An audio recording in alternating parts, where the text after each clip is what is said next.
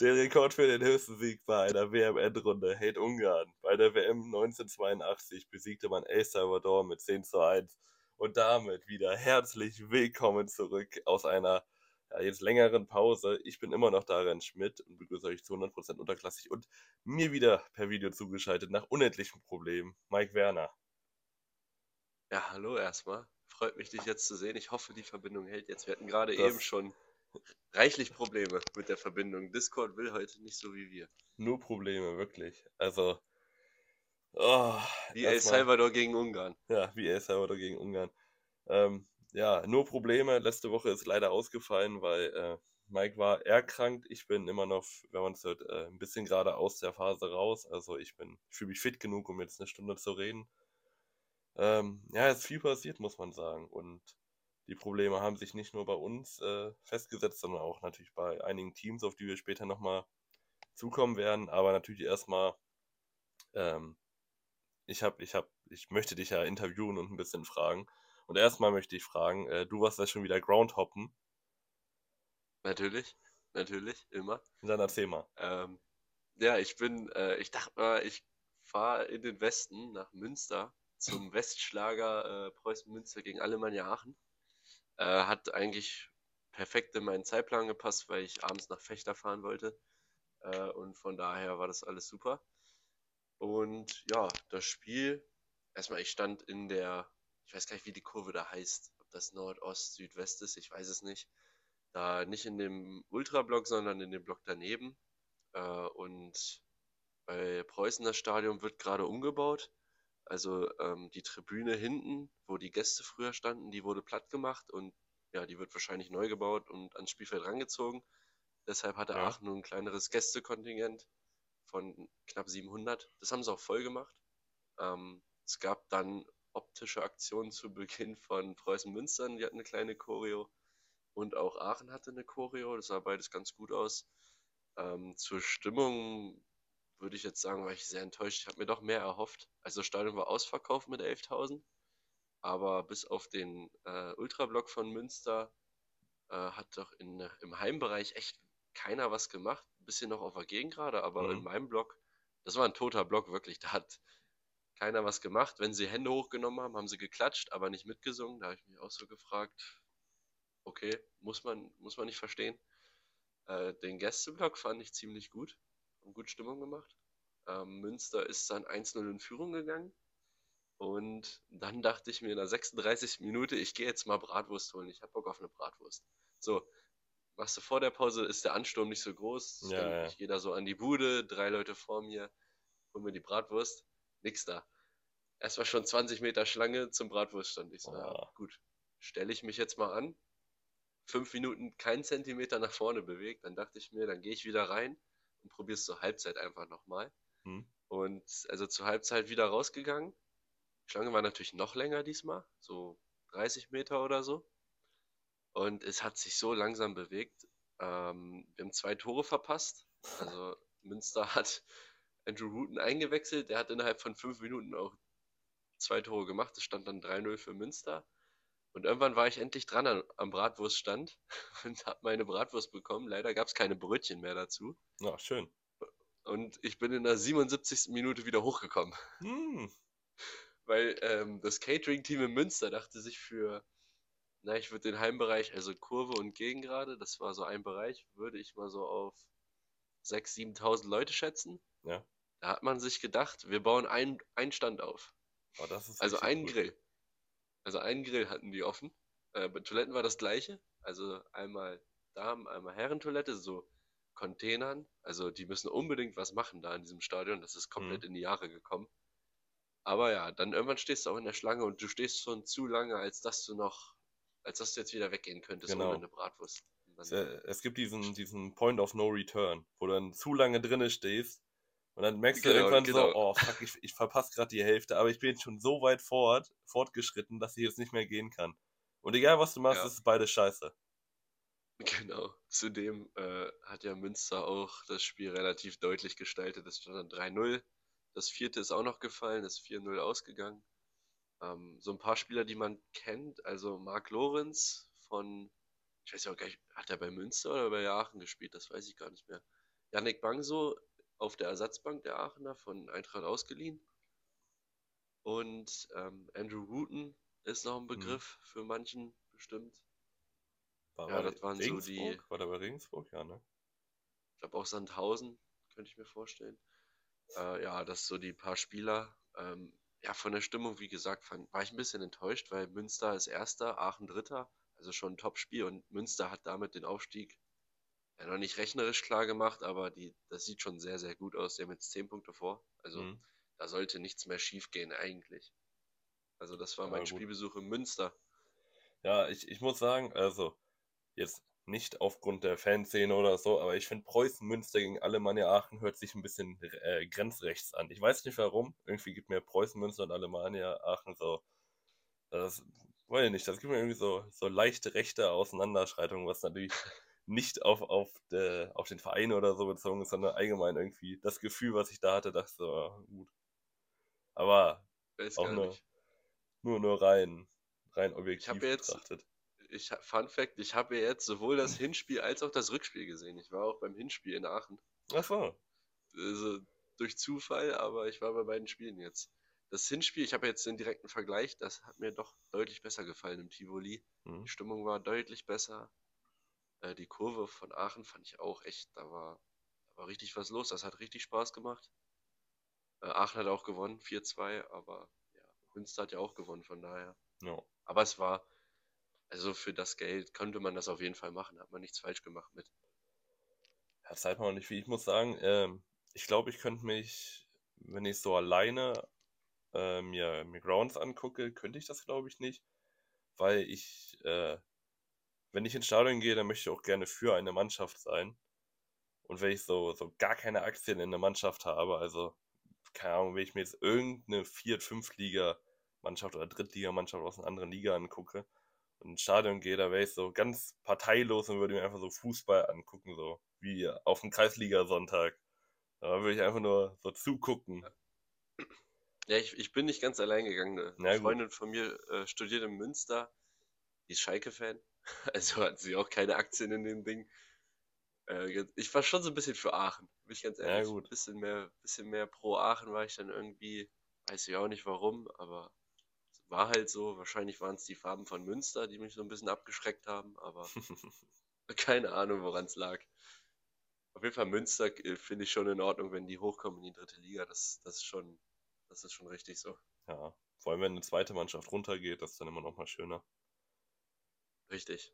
Ja, was, ähm, ja, was noch passiert? Eigentlich, eigentlich fast jeden Tag Fußball schon wieder. Jetzt wegen, wegen DFB-Pokal.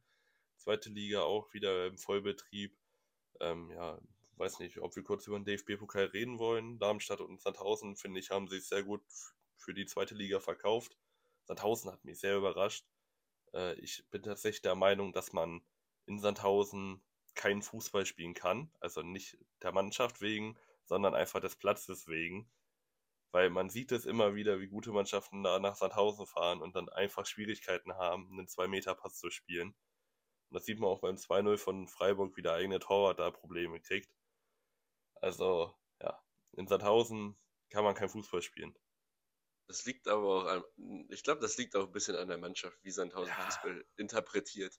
Würde ich schon sagen. Aber ähm, ist ja deren Taktik und die geht ja auch auf. Also wenn du gegen Freiburg lange mithältst, hast du Ja, alles stimmt. richtig gemacht. Ja. Äh, wir haben ja beide das Darmstadt-Spiel gestern geguckt. Ein Ich Hammerspiel. dir gerade schon gesagt. Ich hatte selten so Spaß bei einem Spiel seit langem. War ein Spiel, auf das ich mich aktiv gefreut habe und es Ja. dann auch aktiv geguckt habe, nicht durch Zufall oder so. Ey, Darmstadt war schon echt gut.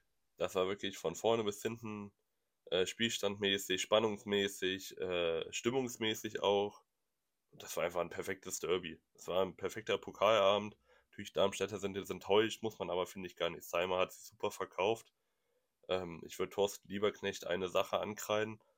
Ähm, Philipp Tietz hat nicht sein bestes Spiel gemacht, aber wenn man weiterhin auf diese langen Bälle geht und Philipp Tietz rausnimmt, dann ja, muss man sich nicht wundern, wenn die dann später nicht mehr ankommen, weil der hat so viele Bälle weitergeleitet und festgemacht und klar, er war jetzt an, ich glaube, keinem Tor direkt beteiligt, hat aber das erste, glaube ich, mit eingeleitet durch, durch sein Beifestmachen.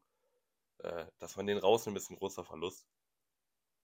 Ja, weil Willemson kann den auch nicht 1 zu 1 ersetzen. Genau. Das hat Tietz auch gegen, gegen Sandhausen letzte Woche, hat er so ein gutes Spiel gemacht.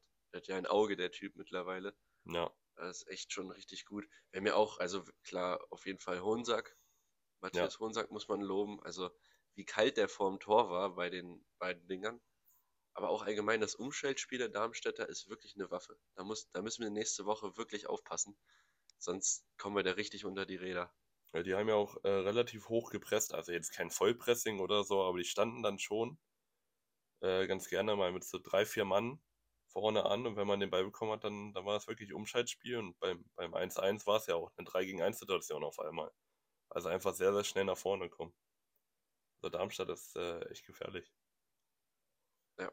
Darmstadt, also sie haben jetzt mal wieder verloren, wurde auch mal Zeit. ähm, es wurde äh, wirklich, die haben ja seit August kein ja, Spiel ja. verloren. Also das ist schon mal, und dann noch nicht mal ein Ligaspiel, sondern Pokal. Ja, also ja, da, da mache ich mir überhaupt keine Gedanken, die werden ihren Weg gehen und ich glaube, der endet im Aufstieg. Ja, da, da kann ich beides nur zustimmen. Aber wir wollen ja auch nicht die ganze Zeit jetzt nur über, über DFB-Pokal reden. Wir sind ja immer noch ein Zweitliga-Podcast oder auch natürlich dritte Liga. Und der Ablauf heute sieht so aus: bisschen zweite Liga, bisschen dritte Liga, weil sich auch viele Drittligateams verdient haben, dass man wieder über sie redet. Ähm, viel Positives diese Woche dabei. Und ich frage dich jetzt einfach, womit willst du rein, reinstarten? Ähm, es ist allgemein viel zu viel passiert, vor allem weil wir noch die ja. letzte Woche so ein bisschen mit einbeziehen wollen. Könnte lang werden heute. Ja, das wird eine Zwei-Stunden-Folge. Äh, ich weiß nicht, ich möchte irgendwie bei St. Pauli anfangen heute. Fangen wir bei Pauli an. Also, ich möchte mir selbst erstmal auf die Schulter klopfen für meine Prognosen, äh, die ich nach zwei Wochen erstmal so halbwegs bestätigt sehe. St. Pauli hat jetzt äh, aus zwei Spielen zwei gewonnen gegen Nürnberg letzte Woche oder vorletzte Woche 1 zu 0 mhm. auswärts und dann gegen Hannover zu Hause 2 zu 0. Und Hannover wiederum, die extrem straucheln gerade, ähm, gegen Kaiserslautern verloren, 3 zu 1 zu Hause und dann jetzt auf St. Pauli 2 zu 0.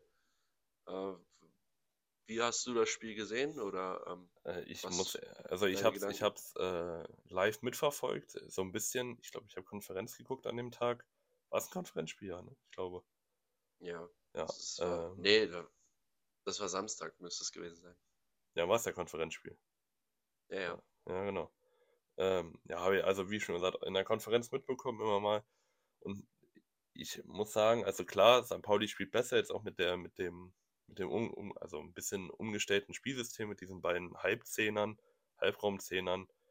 Ähm, ich muss aber sagen, St. Pauli hatte auch rein auf dem Blatt natürlich äh, eigentlich relativ starke Gegner oder gleich starke Gegner.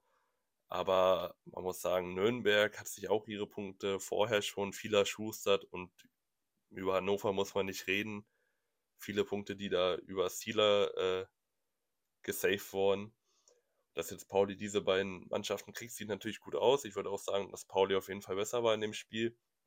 Also wenn man sich äh, Statistik anguckt, Pauli mit 20 Schüssen, Hannover mit 7, das spricht doch gerade so für Hannovers Einbruch. Ja, also an sich war das eine sehr runde Leistung von, von Pauli. Von vorne bis hinten eigentlich gut über die Zeit gebracht. Ja, ähm, wobei man auch sagen muss, also ähm, ein bisschen, was, ein bisschen Glück ja, doch, ein bisschen Glück war schon dabei. Also erstmal der Elfmeter am Anfang, das war keiner, das haben die auch richtig nee. gesehen, die Schiedsrichter. Das ist schon richtig. Dann ähm, das 1-0 ist natürlich ein bisschen glücklich, sage ich mal, durch den Fehler von Zieler, der auch nur ein Mensch ist. Also ich würde auf jeden Fall nächste Woche mal einen Torwart wechseln. Was beiseite.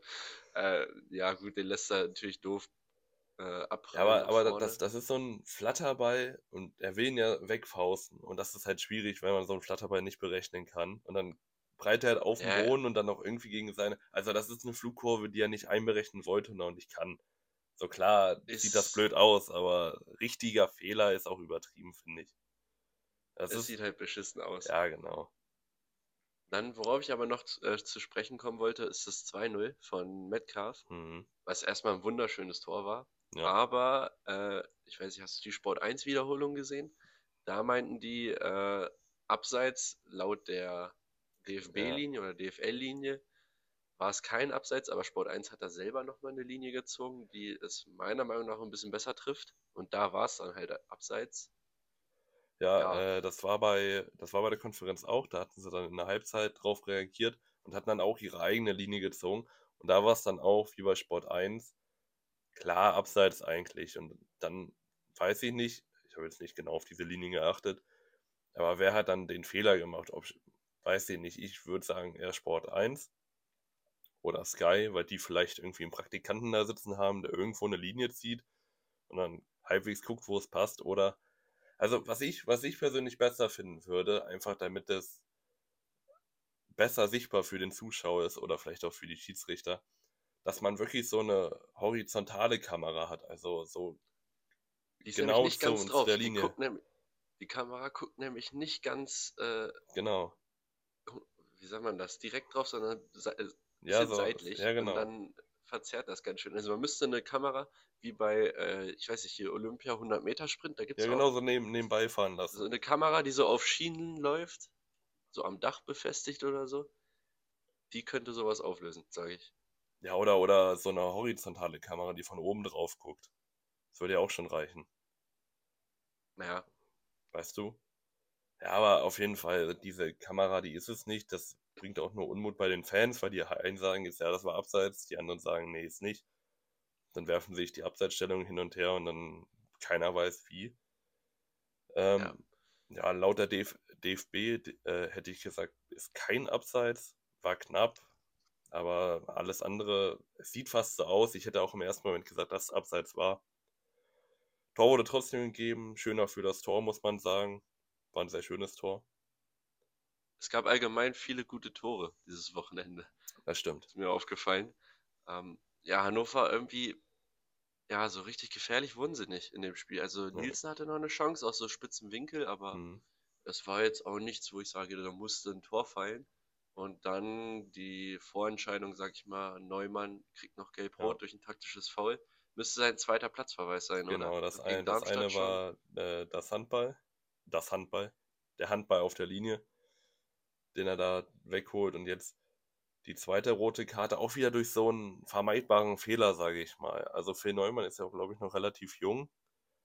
Vielleicht auch immer noch so ein bisschen fehlerbehaftet. Allgemein die Defensive von, von Hannover würde ich jetzt nicht als sattelfest betiteln. Array MB auch immer mal für einen Fehler gut. Er ist auch im Spiel so ein bisschen, ja, nicht so, also soll jetzt nicht böse klingen, ist auch meckern auf hohem Level, aber der ist manchmal wie Falschgeld rumgelaufen.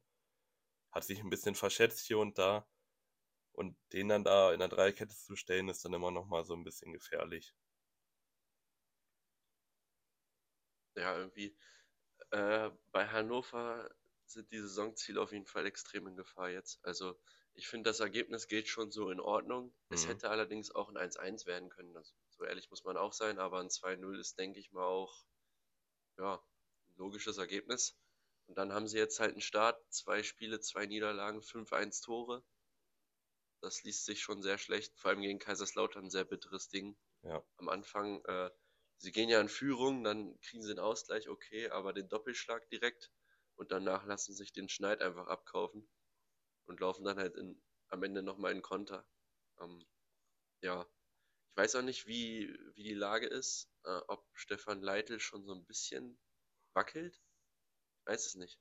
ich weiß es jetzt auch nicht. Ich habe nur gesehen, dass der ähm, jetzt bei Hoffenheim im Gespräch war für eine mögliche Trainernachfolge. Da wurde jetzt aber wahrscheinlich Pellegrino Matarazzo genommen, was auch nachvollziehbar ist, denke ich.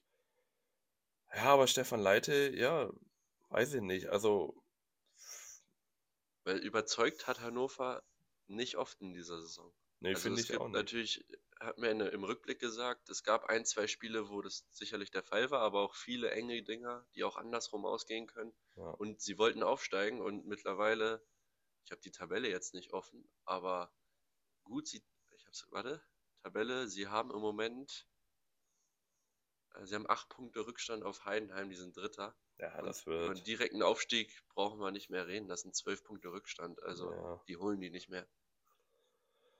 Ja gut, ähm, was ich noch zu Pauli sagen würde, jetzt mal ab von dem ganz Negativen, ich habe das Gefühl, man hat jetzt eine neue Euphorie entfachen können. Ich weiß nicht, ob die jetzt ging. Ich finde, Pauli spielt ganz anders als noch zur Hinrunde. Also man spielt viel kreativer irgendwie, viel offener, auch irgendwie. Ich habe das Gefühl, dass, dass ja, da, ähm, ja, die Stimmung ist einfach besser geworden.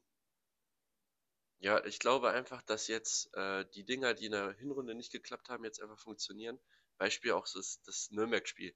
Also da waren sie ja jetzt nicht überragend. Sie haben halt Nee, am Anfang nicht viel, nicht viel gemacht, dann haben sie den Standard gehabt, den Medic dann reinköpft zum 1-0 und danach, klar kommt ihnen der Club da ein bisschen zugute, dass sie halt nicht selber nicht gut drauf sind gerade, aber dann relativ glanzlos die drei Punkte mitgenommen. 1-0 hätte, war ein Unentschieden-Spiel, wenn man ehrlich ist. ja. Und dann jetzt zu Hause verdient gewonnen und dann auf einmal stehst du wieder gut da. Ja, eben. Ich möchte äh, aber noch über eine Person reden, weil ich habe den, also ich finde den, ich habe ich hab persönlich dazu einfach eine Bindung irgendwie, ich weiß nicht warum. Ich habe den einmal im FIFA-Karrieremodus gekauft und seitdem finde ich ihn super. Ähm, ja, Lukas Daschner finde ich einfach überragend. Jetzt auf dieser Halbzehner-Position kommt auch ganz gerne mal über Zentrum als Flügel, Zehner, Stürmer, wird hier vorne relativ viel durchrotiert. Mit daneben halt Metcalf und Afolayan vorne. Das ist ein sehr, sehr schönes Dreieck, was sich da vorne ergibt.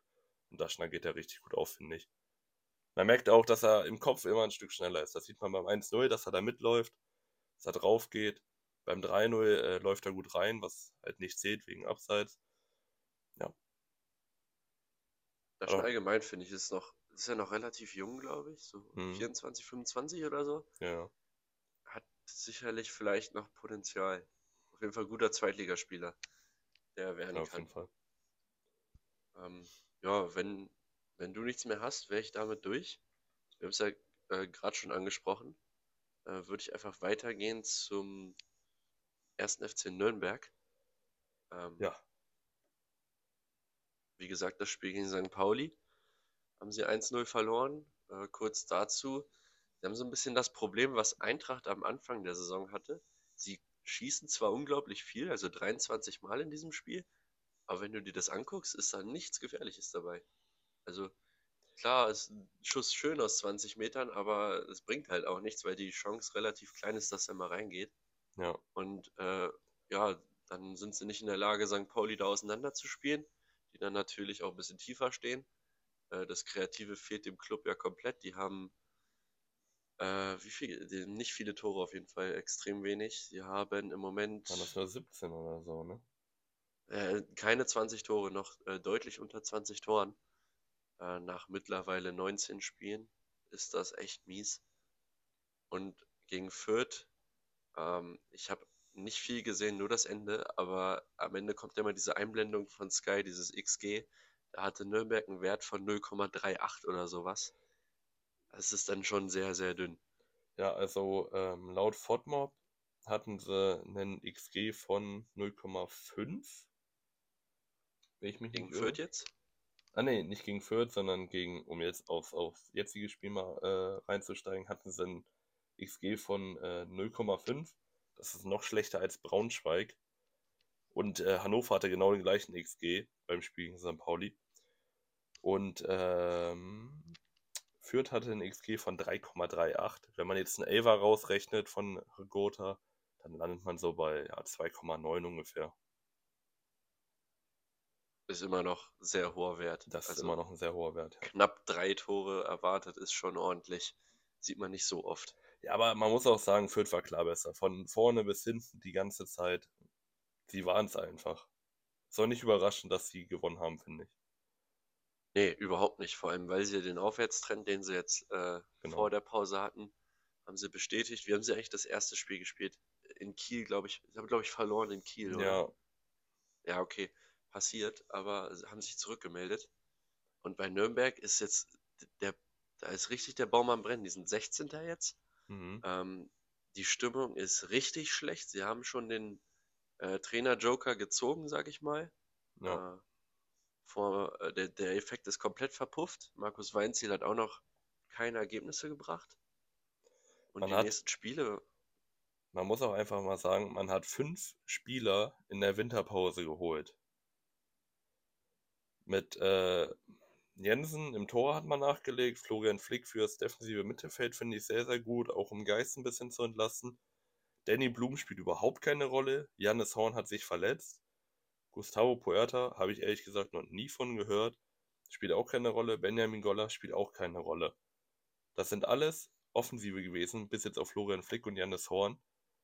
Und die kommen nicht zum Einsatz. Und man hat offensichtlich Offensivprobleme. Außer Dua ist da vorne nichts los. Und selbst Dua kann ihn nicht alleine tragen, weil das kein Stoßstürmer oder ein richtiger Neuner ist.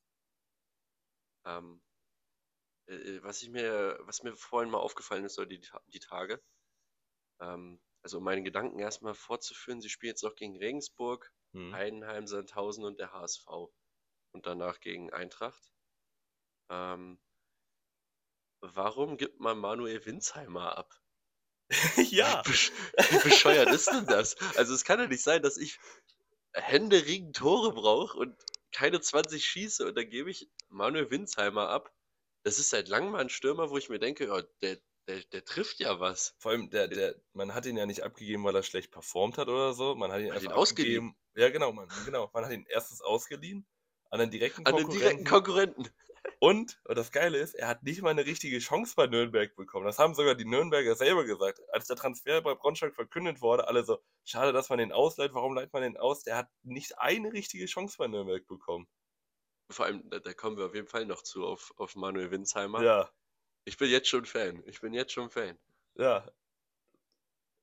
Also, das ist wirklich, Da, da packe ich mir einen Kopf. Ey, wie, wie bescheuert kann man sein? Dann leih ich den noch in die, in die dritte Liga aus oder, ja. also aber, oder zu irgendwem anders, aber nicht zu Eintracht, wo ich genau weiß, die werden mit uns da am Ende sich Nee. um Platz 16, 17 irgendwie kloppen. Also das ist doch bescheuert. Hier, der hat, warte, wir rechnen jetzt mal, ähm, wie viele Minuten hat, hat jetzt Winsheimer für uns gehabt? Einmal 90, einmal so 70, ne? Ja, so 160 Minuten oder so. Hat Ja gut, warte, wir rechnen zwei das jetzt mal. Scorer. Ähm, Was willst du rechnen? so, nee, warte. Äh, Ja, ich ich fülle Ma- kurz aus, die Pause. Manuel, ja, Manuel. Winsheimer, Manuel Winsheimer hat drei volle Spiele für Nürnberg gemacht. So eine Chance hat er bekommen. Drei volle Spiele. Und das waren dann nicht mal voll, sondern das waren dann so weiß nicht, 20 Minuten Einsätze, 15 Minuten Einsätze oder so.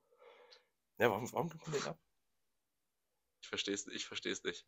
Ähm, Weil es jetzt hier noch gerade zum Thema passt, ich habe es gerade offen, sie spielen ja gerade, Nürnberg hat jetzt äh, ausgeglichen, der 90, 90 plus 3. Ui. Das Spiel ist in der Verlängerung gegen Düsseldorf im Pokal.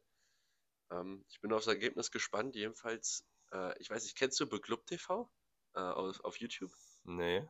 ist so ein Nürnberg-Fan, der immer so Match-Reactions macht und so. Und den gucke ich mir ganz gerne an, weil ich den auch als Typen mag und seine Analysen mag und so. Der war auch, er hat es perfekt beschrieben. Er weiß nicht, wie lange er sich das noch antut, Ja. weil man immer nur enttäuscht wird. Und äh, die waren richtig gebrochen. Also die Fans sind maximal nervös, verständlich. Mit der Mannschaft sind sie letztes Jahr äh, nicht fast aufgestiegen, aber sie waren gut dabei und jetzt läuft gar nichts mehr. Also das ist richtig besorgniserregend. Ja, gerade. aber man, man muss auch sagen, man hat, also jetzt im Derby, um, um mal wieder zurück aufs Spiel zu kommen, man hat überall Probleme gesehen. Hinten teilweise unaufmerksam, Passfehler, super vermeidbare im Aufbauspiel. Im Kopf Zweimal. einfach unaufmerksam, ja, nicht da gewesen. Warum die überhaupt so lange das nur nur halten konnten, war Jensen im Tor. Was der da rausgeholt hat, echt Respekt.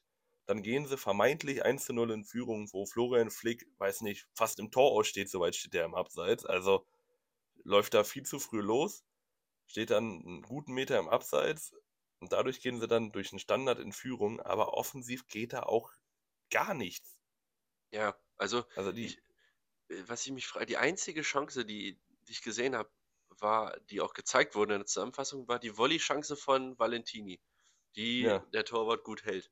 Und man muss ja noch vom Glück sagen, dass sie das Spiel überhaupt zu elf beenden. Also äh, nach dem einen Fehler von Nürnberg im Aufbau, ähm, Hübner, wo, wo Hübner hier, Hübner kurz mal, umringt, kurz den, mal, okay, umringt den ja förmlich. Also der, ja, der, wie kann man das, der ist frei vorm Tor, das muss rot sein. Und der gibt gar, hat er, hat er überhaupt was gepfiffen? Offensivfoul.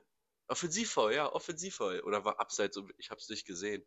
Elfmeter das war ein. Fürth auch noch verschossen. Also im Normalfall verlierst du das Ding da 3-0 und Ja, gute Nacht. Also eigentlich verlieren die das hier, kommen die noch glimpflich davon. Ähm, und jetzt die nächsten Wochen werden ganz, ganz wichtig. Also zwei, zwei von oben, allem, zwei von genau. unten. Äh, da müssen auf jeden Fall mal Punkte her jetzt.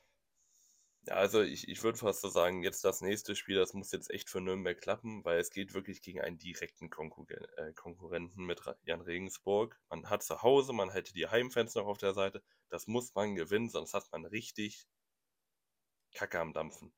Weil in Heidenheim Fürth, ist, spielst du, machst du immer ein gutes Spiel, aber verlierst 3-1 ja genau. eigentlich im Normalfall. Ja, und, ähm, und Fürth hat jetzt äh, gastiert beim KSC. Auch ein Kellerduell eigentlich, aber ich könnte mir vorstellen, dass, dass Fürth das gewinnt. Aber Fürth würde ich nicht mal mehr zum Keller zählen. Die haben ja jetzt schon, haben jetzt schon 26 Punkte oder so? Ich glaube, die doch, sind, ja, dadurch, dass sie wenn, verloren hatten, waren sie doch noch drinne. wenn man sich den Trend anguckt, die haben 23 Punkte, aber davon haben sie in den letzten sieben Spielen auch 15 geholt, so Ja, gut. gefühlt. Ich glaube, um Fürth braucht man sich keine Gedanken machen. Die werden da jetzt, nee, sie haben beide gewonnen jetzt, laut Google. Oder ist das, nee, sie haben gegen Kiel verloren, aber äh, die werden nicht unten reinrutschen. Ich glaube, die werden sich da verabschieden relativ schnell. Also gibt denen Ja, noch vier, auch. fünf Wochen, dann haben die da ihre, weiß ich, 30, 35 Punkte. Wenn es sehr gut läuft Ja, sogar, dann hat sich das erledigt. eben.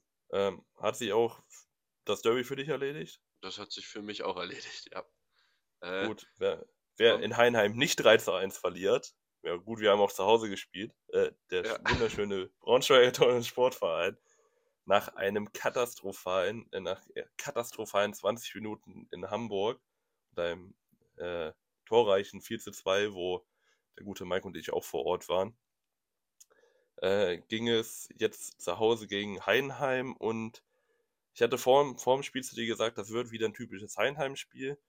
das hast, habe ich Äh, zu dir man, gesagt. Und du also meintest, du nee, nee, wir, gesagt, ja, nee, okay. nee, wir, wir gewinnen heute. Ich so, ja, komm, nimm die Brille Ja, ja, guck, guck, wer recht hat. Nee, man muss echt sagen, ähm, wir waren, glaube ich, beide. Also natürlich sage ich, wenn man gegen Heidenheim spielt, hofft man natürlich, dass man gewinnt, man glaubt aber nicht dran. Also ich sage auch, wir gewinnen gegen Darmstadt, aber man glaubt nicht dran. weil die Statistik ja für uns spricht, weil wir haben zu Hause jedes Mal gegen Heidenheim gewonnen und Heidenheim hat bei uns noch nicht mal ein Tor geschossen. In Ja, sechs gut. Anläufen oder so. Also wirklich ähm, Angstgegner sind wir da quasi, zumindest auswärts. Äh, und ja, du hast gesagt, die Anfangsviertelstunde in Hamburg haben wir komplett verpennt und ich hatte ein anderes Gefühl, als ich das Spiel gesehen habe. Die Mannschaft hat wach gewirkt, wir waren in den Zweikämpfen, wir haben gut mitgespielt, wir haben nichts zugelassen eigentlich in der ersten Halbzeit. Hat mir gut Ja, gefallen. ja, das, das kann ich absolut wiedergeben. Ich würde sogar sagen, wir hatten, also natürlich kann man jetzt nicht fast durchgehend die Hand oben haben. Äh, wie nennt man, nicht Hand oben, Ja, ähm, weiß, wenn man stärker ist. Äh, also, äh, waren überlegen. Ja, genau. Äh, natürlich keine 45 Minuten, aber ich finde schon, wir waren 25 Minuten oder so schon mal die bessere Mannschaft in der ersten Hälfte. Ja, wir Da haben ja wir Druck gemacht, da war dann noch der Pfostenschuss von Marx genau. dabei. Da war dann schon ordentlich was hinter. Und ich hatte, ich hatte dir gesagt, nach dem Hamburg-Spiel natürlich sind da auch ein paar Emotionen dabei und vielleicht auch das andere Kaltgetränk. Ich habe zu dir gesagt, uns fehlt gerade ein Abwehrchef. Weil ich habe Dekali nicht in dieser Rolle gesehen. Und dann packt Dekali ein Abwehrchef-mäßiges Spiel raus. Linus Gechter ist der zweitbestbewerteste Braunschweiger nach Manuel Winsheimer. Und De Medina spielt von oben bis unten wie immer solide. Also die Abwehr hat sich kurz mal um 180 Grad gewendet. Und ähm, eine Person, die man, die man, denke ich mal, groß loben muss, die vor der Abwehr spielt, ist äh, Danilo Wiebe.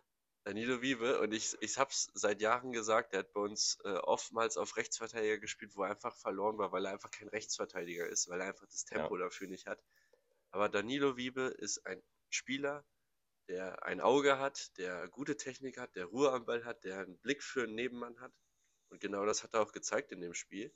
Absolut unaufgeregt, Und ich, ich wollte ihn schon öfter auf der 6 sehen. Ich habe ihn so selten da gesehen und immer wenn er da gespielt hat, war er auch gut. Äh, ich ich, ich finde es cool, dass er jetzt da mal eingesetzt wird. Und ich glaube, der kann Ja. echt äh, Krause und Nicolau ein bisschen Konkurrenz machen. Finde ich auch. Also wir spielen ja jetzt, weil Nicolao noch ein bisschen angeschlagen war, haben wir jetzt immer so mit Endo auf einer Doppel-6 oder 6er-8er Position mäßig gespielt. Ähm, und ich könnte mir Wiebe richtig gut auf der Doppel-6 mit Nicolao vorstellen. Beide ballstark, beide können auch mal einen Schnittstellenpass machen, einen progressiven Pass. Aber ne, äh, Wiebe ist sich wirklich nicht zu, zu eitel, um auch reinzuackern. Also der ackert überall hin mit, der läuft auch mal in der 90. Minute nochmal nach vorne, wenn es einen Konter zulässt. Der ackert wirklich, bis seine Beine abfallen. Und das, ähm, ja, finde ich eigentlich schade, dass er von den Braunschweigern so ein bisschen belächelt wurde. Weil ich muss auch sagen, äh, auf der, auf der rechten Position, in der Innenverteidigung, ey, er spielt das alles, er spielt das alles zufriedenstellend und er hat sich nie beschwert. Und das finde ich, ja, er ist auch nicht gewechselt oder so, sondern Er wurde er ist halt- einfach er da geblieben. Er wurde halt jahrelang nicht auf seiner richtigen Position eingesetzt und Ja. sah dementsprechend auch nicht immer gut aus. Aber wenn er auf der 6 spielt, ist es einer unserer spielstärksten Spieler, sage ich dir ganz ehrlich. Ähm, wer mir nicht so gefällt, du hast schon angesprochen, Endo, Keita Von dem habe ich mir einfach mehr erhofft. Ich hoffe, dass er nächste Woche mal draußen sitzt. Ich hoffe, dass Ferrei Mhm. so langsam fit genug ist, um zumindest mal eine Stunde zu gehen. Ähm, da, ich weiß nicht, irgendwie, er, macht, er, er- ist bemüht, er macht viel, aber irgendwie, es fehlt ihm die Kraft. Also seine Schüsse sind nicht, sind nicht platziert, sie sind nicht hart. Seine Ideen irgendwie hat er hat nur er und kein anderer. Ja, das sind Ballverluste ohne Ende. Und defensiv Ja, ist er jetzt nicht so, dass er dir groß weiterhelfen würde. Was ich äh, noch sagen würde, wir haben halt gerade das Problem, weil, ja gut, Manuel, Emanuel Ferrei bei uns ausfällt und wir gerade keine klare 10 haben. Und wir haben uns erhofft, dass Keita Endo dieses Loch stopfen kann, weil er ist auch ungefähr ein Zehner.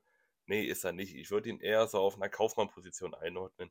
Das ist ein linker Flügel und das wird uns gerade eigentlich zum Verhängnis, weil wir spielen eigentlich nominell mit einem Zehner, aber der Zehner rückt nach links raus und der Achter rückt nach rechts raus. So, und wen haben wir in der Mitte? Danilo Wiebe und davor vier Leute. Auf einer Und das ist Linie. gerade einfach ein großes Problem, ja genau. Und das ist einfach gerade ein großes Problem. Ich könnte ihn mir besser vorstellen. Angenommen, Kaufmann bleibt draußen, dass Endo halt diese Flügelposition übernimmt und Ferrei die Mitte macht. Ja, aber Da dann, könnte dann, ich mir besser vorstellen. ja, aber dann frage aber- ich dich auch, wer, da lasse ich doch Endo draußen und lass Kaufmann spielen. Äh, Ja, mir deutlich gut. besser. Ja, mir auch, aber auf der, mit dieser Einstellung könnte er funktionieren.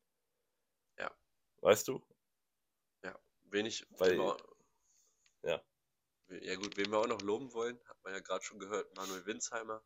Ist einfach ein Stürmer. Das hast du beim 1-0 gesehen, gibt dem Innenverteidiger ein bisschen einen mit, hat dadurch den Ball und schiebt ein. Das 2-0, äh, richtig gute Flanke. Also lange keine so gute Flanke gesehen bei uns. Äh, genau da wollte er ihn hinhaben, da war der Spieler frei, Lauberbach, und der macht das auch überragend. Hm. Schö- Schönes Tor auf jeden Fall. Hat richtig Spaß gemacht an dem Tag. Ja, würde ich auch sagen. Ich würde auch sagen, ich möchte Manuel Winsheimer und Lauerbach öfter in, in, im Doppelsturm haben. Weil ich glaube, die können gut zusammen funktionieren, die haben eine gute Harmonie miteinander. Winsheimer wirklich dieser starre Stürmer, der aber auch mal in die Tiefenläufe gehen kann. Das, zum Beispiel Uja. Uja hätte diesen Ball von Marx nicht verfolgt, da sage ich dir, wie es ist. Uja hätte abgewunken, hätte Meinker den Ball nehmen lassen und äh, wäre wieder Ballverlust gewesen.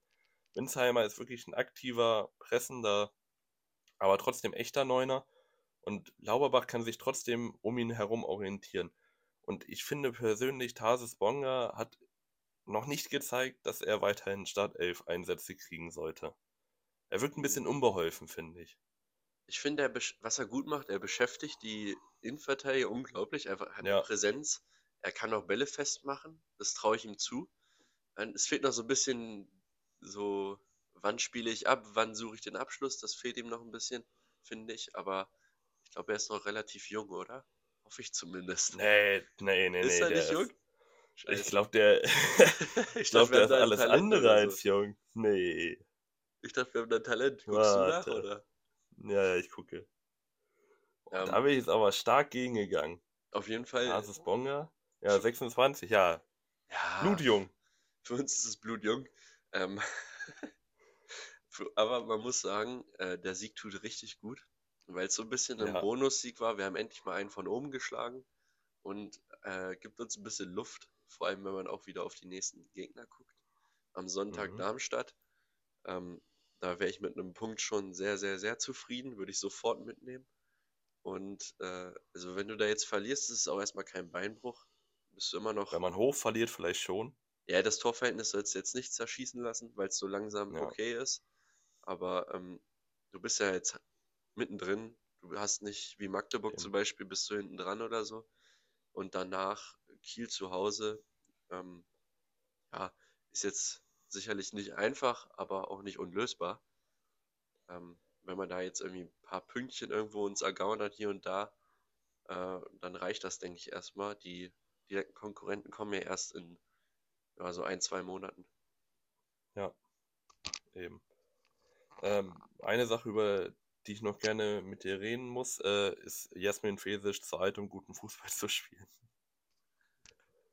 Ähm, ich habe eine klare Meinung, du kennst sie auch, ich erkläre es Ja. natürlich trotzdem. Ich denke, erstmal bin ich Fesic sehr dankbar für das, was er für den Verein getan hat. Ähm, ist eine Legende, ist der beste Torwart in meiner Lebzeit, äh, den Eintracht je hatte. Und äh, ich bin trotzdem der Meinung, dass Hoffmann spielen müsste, einfach weil er der jüngere Torwart ist. Ähm, er ist fußballerisch deutlich besser. Er ist auch auf der Linie gut und muss sich da vor Fesic nicht verstecken. Und ja, ist einfach der, ihm gehört die Zukunft, deshalb sollte man ihn jetzt schon spielen lassen. Äh, Fesic hat ja in Hamburg schlecht ausgesehen, sehr schlecht sogar. Gegen Heidenheim wieder besser. Ähm, wobei ich da auch sagen musste, sagen muss, dass, äh, dass es gegen, äh, gegen Heidenheim dankbare Bälle für ihn waren, die er natürlich gut hält. Aber ähm, ja, Ja, gut, also ich würde einfach sagen, also Jasmin Fesic ist ein, ein wohlverdienter Spieler des Vereins. Ähm, der Mann ist jahrelang bei uns, hat super viel mitgemacht, hat uns super viel geholfen einfach. Aber jeder, der, der denkt, dass Jasmin Fesic noch über die Saison hinaus ein, ein Bestandteil dieses Kaders sein wird, ist einfach utopisch, denke ich.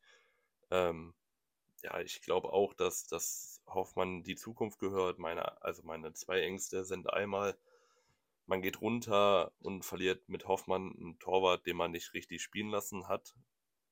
Was ich ein bisschen schade finde, weil man hat halt einen Ausgewählten von Bayern in seinem Kader, der unfassbar viel Potenzial mitbringt und den dann auf der Bank zu ver, versauern lassen, damit ein 36-Jähriger nicht sauer ist, finde ich ein bisschen problematisch. Dennoch bin ich natürlich, wenn Jasmin Fesic wieder so ein Topspiel hat wie gegen Heidenheim, äh, bin ich natürlich um, umso glücklicher, dass er noch so ein Spiel hat. Ich hoffe ein- einfach nur nicht, dass so sein Ehrgeiz ihn jetzt so ein bisschen zer zerbeißt und wir hinten raus dadurch vielleicht ein bisschen an, an Tempo verlieren. Ähm, und meine zweite Angst, ich hoffe einfach nicht, dass er Torwarttrainer bei Braunschweig wird, dann verlieren wir nämlich den besten Torwarttrainer, den wir je hatten. Das, da würde ich zustimmen. Ich möchte, also gerne als Co-gespannt, Mhm. ähm, aber jetzt muss ich nochmal den Namen vom Guten raussuchen. Petz. Michael Petz? heißt Petz. Ja, ich gucke gerade nach. Ja, zum Hintergrund, also Manfred Petz, der Mann mit dem recht, besten, das beste rechte Bein Deutschlands. Ähm, äh, unfassbar gute Schüsse immer, immer beim Aufwärmen. Müssen wir drauf achten. Äh, gefühlt jeder Ball zappelt im Netz im Winkel. Das ist so geil. Ich bin absoluter Fan. Ich bin absoluter Fan. Das ist wirklich, äh, wenn, wenn der mich warm machen würde, dann würde ich, dann würde ich nach zwei Runden sagen, ey, ich habe keinen Bock mehr, da hinterher zu springen. Man muss sich das wirklich vorstellen, Fesic oder, oder auch Hoffmann stehen beim Warmmachen rechts am Pfosten gefühlt und er knallt die links oben in den Winkel rein. Und die stehen da einfach nur so, ja, Digga, was soll ich machen? So, komme ich nicht hinterher, das ist ganz logisch. Naja, aber wenn man den verliert, ist schon schade. Natürlich auch, wenn man, wenn man Fesic verliert, ist schade. Ähm, ja, aber für Braunschweig wird es jetzt erstmal schwer. Gegen Darmstadt hast du ja gerade schon, schon angeteasert. Äh, da werden, da werden dann gute Mike und ich auch wieder vor Ort sein. Es wird ein sehr, sehr schweres Spiel und Heidenheim muss jetzt äh, zu Hause gegen den HSV ran. HSV ja jetzt auch mit äh, zwei sehr komfortablen Siegen, muss man einfach mal sagen. Das wird sehr interessant auf jeden Fall. So, damit zurück aus der Pause. Wir gehen weiter und äh, die 95 Kilometer östlich äh, Magdeburg. Wir wollen über das Spiel Magdeburg gegen Karlsruhe reden. Ähm, ja, es ist viel passiert. Also Magdeburg holt einen Last-Minute-Point gegen Karlsruhe. Die Fans sind trotzdem sehr, sehr unglücklich damit, mit der allgemeinen Weise, Art und Weise, wie das zustande kam. Ähm, es gab da doch ordentlich Stress nach dem Spiel. Ähm, ich fand es persönlich ein bisschen überzogen. Also wenn man sich das jetzt anguckt Ja. von Magdeburg, die hatten ähm, einen ordentlichen Auftritt bei Düsseldorf, wo man jetzt sagen muss, da sind sie jetzt wirklich nicht Favorit. Schießen trotzdem zwei Tore, verlieren schon verdient mit 3-2, aber es hätte auch unentschieden ausgehen können. Und äh, ja, gegen Karlsruhe jetzt, ja, das übliche Spiel, wie Magdeburg-Spiele halt ablaufen. Magdeburg hat den Ball, der Gegner kontert. Ähm, und die Moral in der Truppe stimmt ja. Das, das ist das, worauf ich hinaus will, weil ähm, späten Ausgleich noch zu machen, auch äh, gegen Düsseldorf, haben sie äh, ja, Rückschläge auch weggesteckt, dann wieder, äh, also nach dem Ausgleich dann das 2-1 gemacht zum Beispiel. Also die Truppe wehrt sich auf jeden Fall noch und die lebt noch, von daher, eigentlich ist noch alles gut. Man, man ist ja auch nicht irgendwie unfassbar weit weg von irgendwelchen, weiß nicht, Nicht-Abstiegszone so. Man gewinnt ein Spiel und ist dann Zwölfter. Das ist alles im Bereich des Möglichen. Ich würde auch sagen, dass das von den Fans ein bisschen überzogen ist. Das ist auch einfach äh, ja, eine unnötige Unruhe, die man da reinbringt. Ähm, klar darf man seine Meinung äußern, aber was dann da gesagt wurde, ich kann jetzt auch nicht den genauen Wortlaut wiedergeben. Irgendwie, es war eine absolute Grottenleistung und ähm, da, da, da. Also das ist einfach ja, irgendwie unnötig. Kurz zu den Statistiken. Magdeburg gewohnt mit, mit 66% Ballbesitz, fast 90% Passquote. Gewohnt mit 66% ja, ist auch so. Und äh, 21 Schüssen aufs Tor, aber diese 21 Schüsse trügen halt immer. Es, also 21 Gesamtschüsse, 5 Schüsse gingen davon aufs Tor. Im Vergleich, Karlsruhe hatte 11 und davon gingen auch 5 aufs Tor. Also man merkt, wo es halt fehlt. Es fehlt dieser, dieses letzte Drittel einfach. Wir hatten es schon mal erklärt, es ist viel brotloses Rumgespiele, hinten die Dreierkette, dann mal ein Sechser und dann wieder die Dreierkette. Dann da, verliert wo der man den Gegner Ball. sie lässt, da wo Genau. der Gegner sie lässt, dürfen sie spielen. Sobald der Gegner zugreift, ist dann auch Schluss. Das ist auch das Einzige, was ich Tietz ankreiden würde. Warum man so auf diesem Ballbesitz beharrt. Ich finde es ja positiv, wenn man was mit dem Ball anfangen will. Aber man muss auch mal ein bisschen pragmatisch denken und einfach auch mal auf Konter gehen. Ja, das haben sie ja einmal gemacht in dieser Saison in Hamburg und da haben sie Und da hat es geklappt. Auch viel Und, Glück, äh, muss man sagen, aber man hat gewonnen. Natürlich, aber du brauchst in Hamburg auch Glück. Ähm, und ganz ehrlich, man hat ja die Spieler dazu. Ähm, man könnte denen auch mal entgegenkommen, ein bisschen Entlastung geben dadurch, dass sie sich ein bisschen mehr auf Verteidigung konzentrieren können. Äh, einfach aufs Gut stehen äh, und dann aus einer guten Defensive raus schnell umschalten. Das würde denen doch sehr, sehr gut tun, denke ich mal. Eben. Äh, weil einfach, also, du kannst ja auch nicht erwarten, du hast letztes Jahr dritte Liga gespielt, steigst jetzt auf, natürlich zerspielst du dann nicht irgendwelche Zweitligisten, Karlsruhe ist eine gestandene Zweitligatruppe, die machst du halt nicht einfach mit drei Querpässen nass, das ist halt nicht mehr der Fall. Dann, ja, was, man ist auch, äh, wie gesagt, das haben wir schon oft gesagt, man sind einfach anfällig, hinten sind große Lücken. Ähm, Ja. Beim 1-0, das fällt ja gleich in der zweiten Minute, da setzt sich Schleusener auf Außen durch ähm, und bringt dann die flache Flanke in den Rückraum. Der Distanzschuss von Jung, den trifft er sehr gut, muss man sagen, zum 1-0. Und dann läufst du halt diesem Spiel schon wieder hinterher. Ja, was will man Ja. da groß sagen? Sie können froh sein, dass sie nicht das 2-0 bekommen. Jeden zweimal. Und ja, dann am Ende ist es ein Freistoß, den Heber verlängert. Und El Fadli stochert dazwischen der Ball ist drin. Ja, aber zu wenig eigentlich auch, wenn man überlegt, dass Magdeburg Punkte braucht. Ja, eben. Äh, ich würde auch einfach sagen, Also man hatte ja jetzt mit äh, Lukas Tagnos oder Casta Castagnos? Castagnos? Castagnos? Castagnos? Castagnos? Äh, eigentlich einen Stürmer geholt, den man braucht, aber man füttert ihn nicht. Also, er kriegt kaum Flanken, er kriegt auch keine Schnittstellenpässe oder so. Es fehlt halt wirklich ein offensiver Output. Da geht lieber nochmal ein Pass zurück auf den Innenverteidiger, als mal einen riskanten Ball zu spielen. Das ist wirklich sehr, sehr passiver Fußball, deswegen kann ich auch die Fans von Magdeburg halbwegs nachvollziehen, dass sie da jetzt nicht äh, überzeugt sind. Also klar, ich bin auch nicht überzeugt von der Spielweise von Braunschweig, aber solange sie Punkte holen, ist mir das so lattenegal. Und ja, wenn das dann halt bei, bei Magdeburg fehlt, die Punkte, da muss man irgendwas ankreiden und dann ist es halt, äh, ja. Ja, das Ding bei Magdeburg ist halt, man guckt sich halt jede Woche das gleiche Spiel an und es, es klappt jede Woche einfach nicht. Ja, stimmt. Da muss ich mich auch mal fragen, wenn es 19 Mal nicht hingehauen hat, warum ändere ich da nicht mal was? Und noch haben sie die Chance, sie sind noch dran. Ähm, aber wer weiß, wie das in vier, fünf Wochen aussieht, wenn dann schon wieder mehr Spiele gespielt sind. Ja. Ähm, es werden sich Truppen jetzt aus dem Abstiegskampf verabschieden und generell wird gepunktet. Am Ende in der Rückrunde gefühlt unten wird immer mehr gepunktet als in der Hinrunde. Ja. Weil die Mannschaften auf einmal fighten bis zum Umfallen. Äh, das, da das fehlt vielleicht auch noch bei Magdeburg, dieses, dieses Kämpfergehen. Ich finde, das hat man auch nicht so, so drin. Jetzt ja, aber das so, hast du auch nicht, wenn, wenn, du. Wenn, wenn du, man sich die Offensive mal anguckt, Barisch-artig ist niemand, der einen Ballverlust hinterherläuft. Genauso wie Cheka, würde ich sagen. Also das sind Leute, die bleiben dann eher vorne stehen oder gucken zu ja oder ganze, gehen dann Halbwege. Das ist ja das ganze Spiel von Magdeburg. Es ist halt dieses Kurzpassspiel auf Ballbesitz. Das ist halt nicht so kämpferisch oder ja. ist auch immer so eine Phrase, finde ich, so kämpferisch. Was heißt das? Also klar, das heißt, Eintracht zum Beispiel im Gegensatz sieht immer kämpferisch aus, weil sie hinten drin stehen und das Tor einfach verteidigen und sich in alles reinwerfen. Das sieht halt kämpferischer aus, als wenn Heber zum 18. Mal den Ball auf äh, Reimann spielt. Ja, klar, aber, aber ich finde, dieses, dieses Kämpferische zeichnet sich auch dadurch aus, wie sehr möchtest du den Ball wiederkriegen, wenn du dann einen Fehlpass machst. Und ich finde, das fehlt bei Magdeburg. Du machst einen Fehlpass und dann laufen alle in einem Halbtempo hinterher.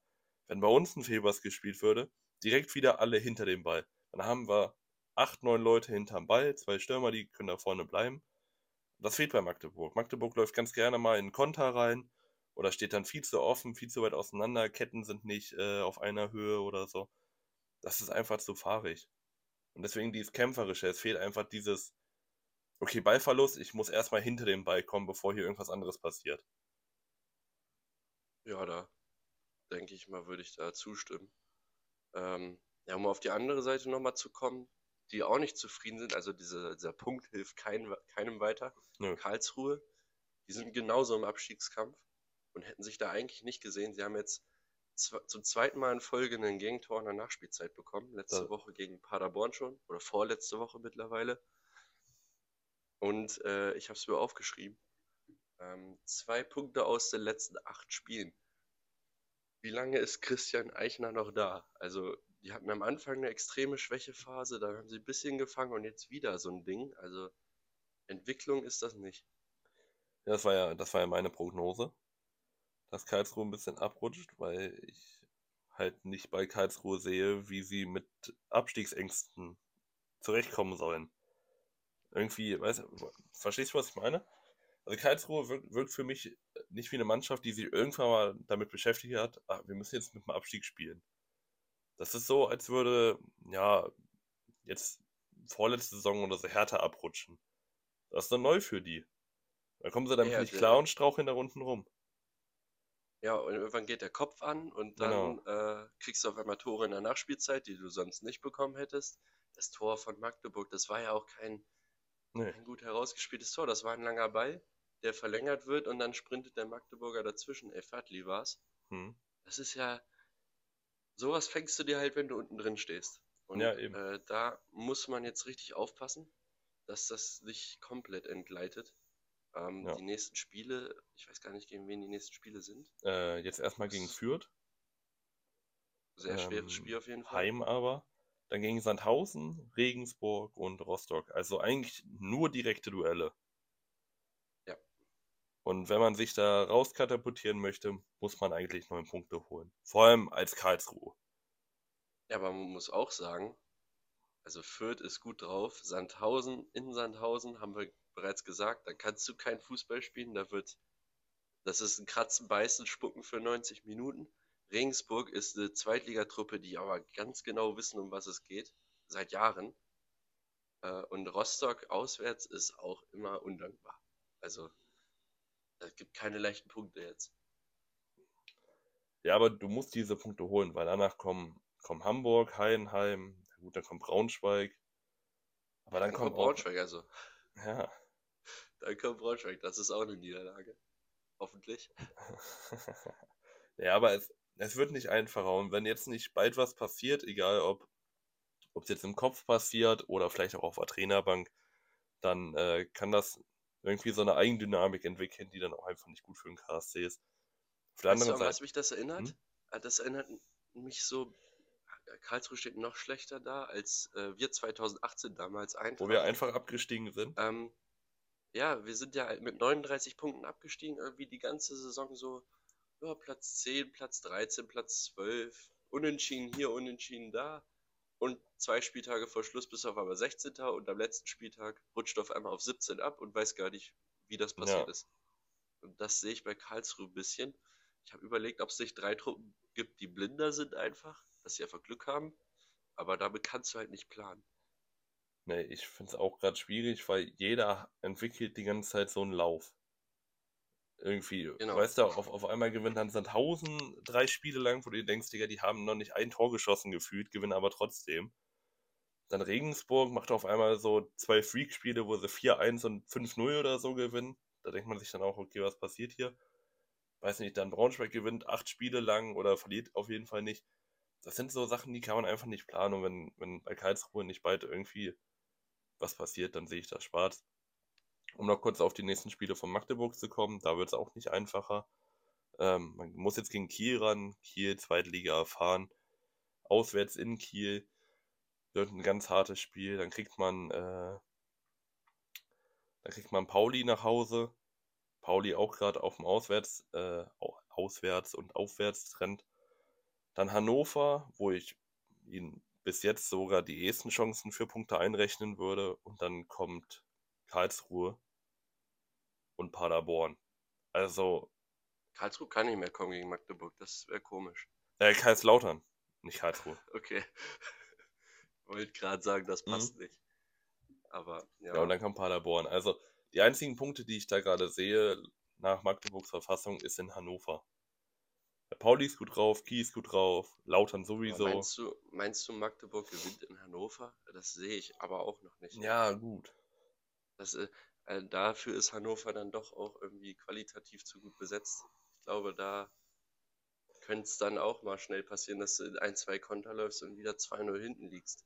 Ja, aber das, das ist den, den Vorteil, den ich bei Hannover sehe, Hannover spielt ja auch mit, mit einem gewissen Pressing. Und damit rechnet Magdeburg ja, dass sie gepresst werden und dann schnell, schnell mit Ballbesitz rüberspielen können. Das fällt halt, das fällt halt bei, bei Mannschaften wie, Kai, äh, wie Kai, meine Fresse, wie Karlsruhe halt raus, weil Karlsruhe weiß genau, gut, die spielt auf Beibesitz, dann mauern wir uns hinten erstmal rein und kontern die dann einfach weg. Und ich glaube, ich könnte mir vorstellen, dass Hannover trotzdem ein bisschen presst und dadurch vielleicht. Hannover, Hannover wird aktiver. Hannover wird zu Hause gegen ja, Magdeburg eben. auf jeden Fall aktiver sein.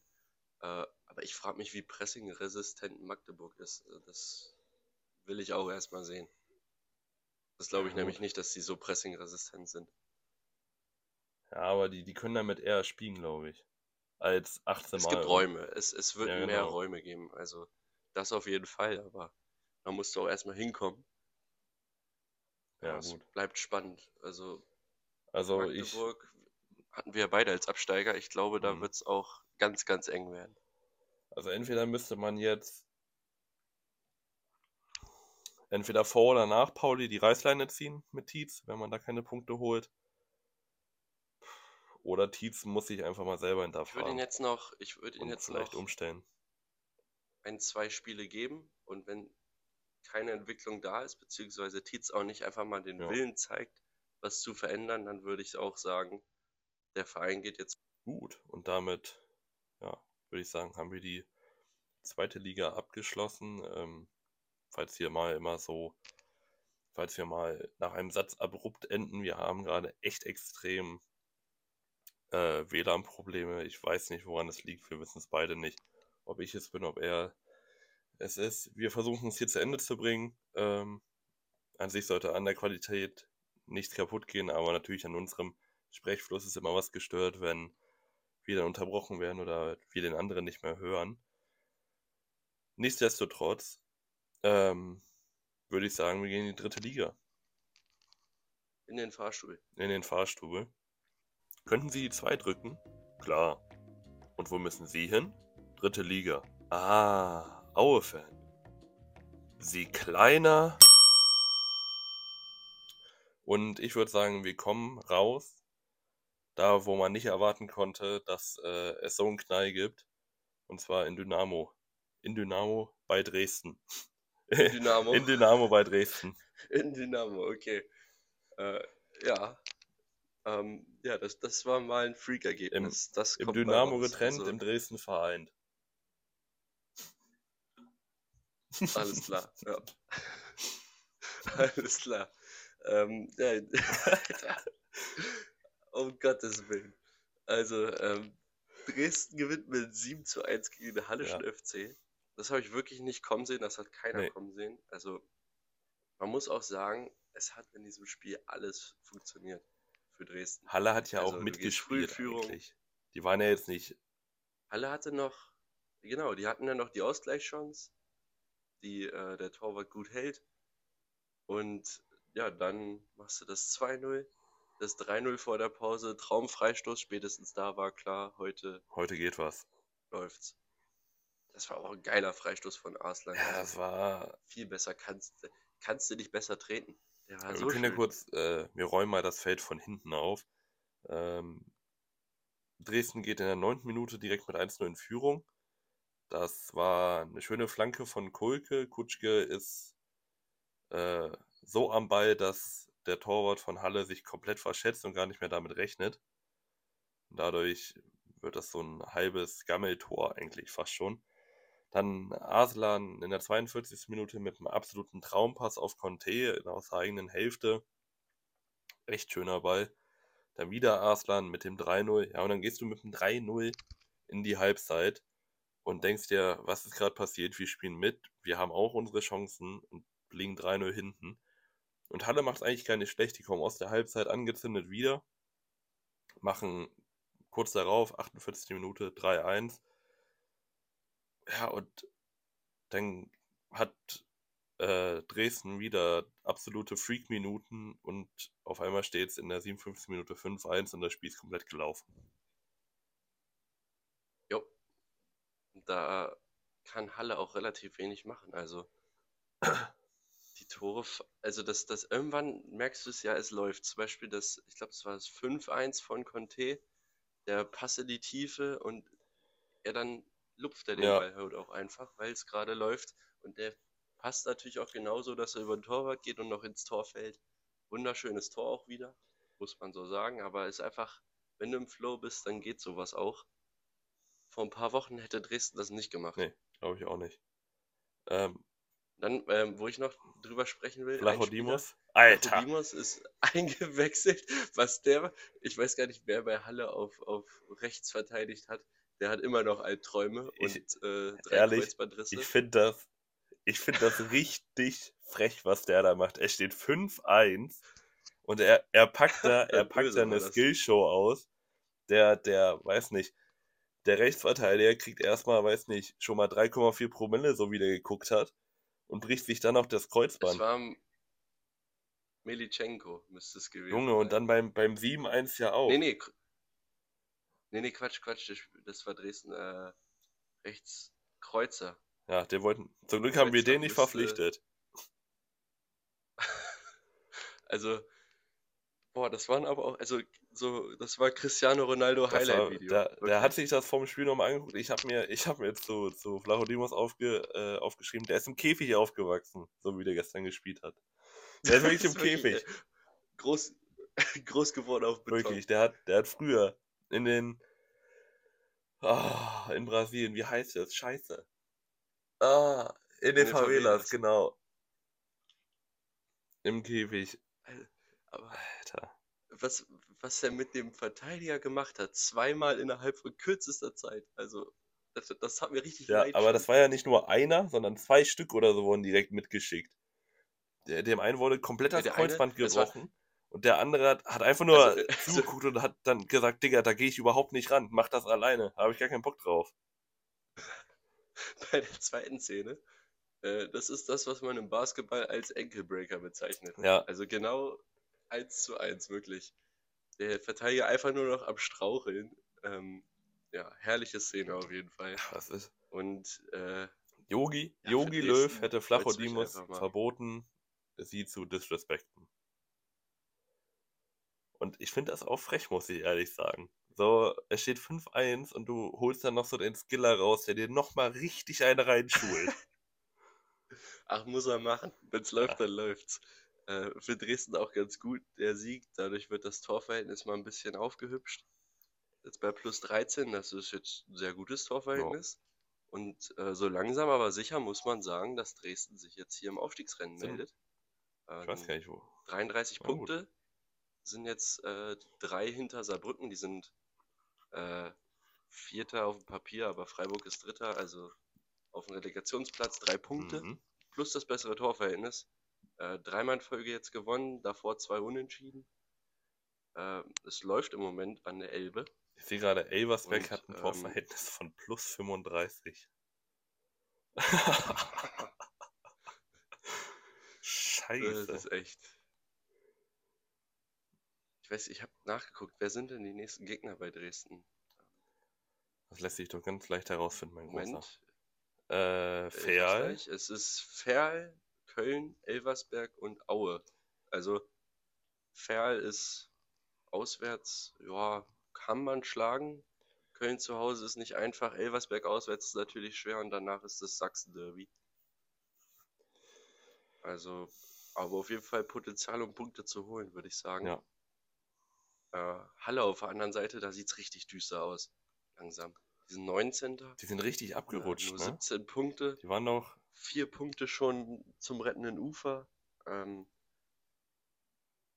ja, ich weiß nicht, also jetzt äh, haben wir gegen Zwickau zu Hause das direkte Duell auch Mhm. verloren, gegen direkten Konkurrenten. Ähm, davor äh, war ja vor der Pause äh, gegen Wiesbaden verloren, gegen Essen haben sie unentschieden geholt, aber ja, da ist echt nicht viel los im Moment. Und ich sag's dir, wenn, wenn Halle absteigt, ne, die Regionalliga Nordost ist mit Abstand die beste Regionalliga. Da ist so viel an Tradition und an Fans und alles drin. Das ist fast schon so gut wie die dritte Liga, wenn du mich Ja, fragst. aber das Problem ist, sie kommen nicht mehr hoch. Ja, das ist das Ding. Du bist ja gefangen in Ja. dieser Liga. Also ich weiß nicht, ob der Meister dieses Jahr aufsteigt. Ich glaube ja, weil letztes Jahr ist er in der äh, Nordost ja nicht aufgestiegen, BFC. Ähm, die durften ja nochmal in der, die haben ja Relegation verloren gegen Mhm. Oldenburg und dann sind sie nicht aufgestiegen. Ähm, aber die, aber wirklich die Regionalliga Nordost, du hast das Thüringen Derby, Jena Erfurt, du hast äh, Chemie gegen Lok, äh, Cottbus Babelsberg, BFC hast du noch mit drin, dann stell dir vor, Halle kommt dann noch rein. Ja, wirklich unfassbare Liga. Von den Namen her super attraktiv. Ja. Wo? Ähm, ich hoffe, nicht- ich hoffe trotzdem, dass Halle drin bleibt. Also, ich würde dann doch lieber BVB auf Rang 20 bis 17 sehen. Und ja, danach muss man sagen, also Bayreuth, Zwickau, Halle, Oldenburg, Aue und Essen. Weil ich sagen würde, Aue und Essen sind schon ein bisschen gesicherter. Also Aue ist auf dem aufsteigenden Ast. Ich glaube nicht, dass die dann noch absolut reinrutschen. Nö, die haben ja auch eigentlich jetzt die letzten Spieler überzeugt, würde ich. Also, die haben eigentlich wieder. Ja gut, sie haben jetzt das letzte Spiel in Osnabrück verloren, aber davor ein Unentschieden und drei Siege oder so. Ja. Also, da sind sie im Nee, Soll. wollen wir dann direkt auch nach Osnabrück gehen? Gut, dann Ja. gehen wir ins dritt, drittschönste das Stadion Deutschlands. Laut. Genau, ins drittschönste Deutschlands. Laut äh, einem, einem Kommentator. und mir. Sechste Sieg in Folge für Osnabrück. Damit sind sie das formstärkste Team der Ja. Liga. Und auch die melden sich jetzt oben an. Genau. Ähm, es sind, sie sind ein Punkt besser als äh, Dresden und damit sind sie in direkter Schlagdistanz zu Saarbrücken. Drei Punkte noch, ne? Zwei, drei? Zwei hinter Ja. Saarbrücken. Und die nächsten Gegner sind Ingolstadt, Bayreuth und Wien und danach Saarbrücken. Also äh, das sind jetzt entscheidende Wochen. Du hast drei richtig schwere Spiele, Ingolstadt und Wiesbaden und danach Saarbrücken und zwischendrin noch Bayreuth zu Hause. Äh, das ist dann schon ein Pflichtsieg fast. Sah zwischenzeitlich nicht so aus. Ja, hätte ich auch nicht gesagt. Ich dachte auch, das wird für eine, für Osnabrück eher so eine, ja, nicht Übergangssaison, aber halt eine Saison, wo man nicht, So eine ja Duisburg-Saison. genau, wo man halt nicht oben mitspielt, vielleicht so eher nach unten gucken muss. Ähm, aber man muss auch ehrlich sagen, das Spiel gegen Aue, das war auch so ein bisschen, naja, schön, schön geredet, sage ich mal. Das, st- naja, das Spielglück ist jetzt halt auch, auch auf äh, Osnabrücker Seite. Also das 1-0 ist ein Abstauber von Ja. Haider. Danach äh, gleicht Aue aus per Elfmeter. Äh, wobei man auch sagen muss, hast du ja bestimmt auch gesehen, das Tor von, äh, ich weiß Ey, gar nicht, wer wäre das, wäre der Elfmeter verschossen gewesen, ne? Ich wäre stinksauer gewesen. Das war ein so wunderschönes Tor. Ich hätte das viel lieber genommen als diesen Elfer.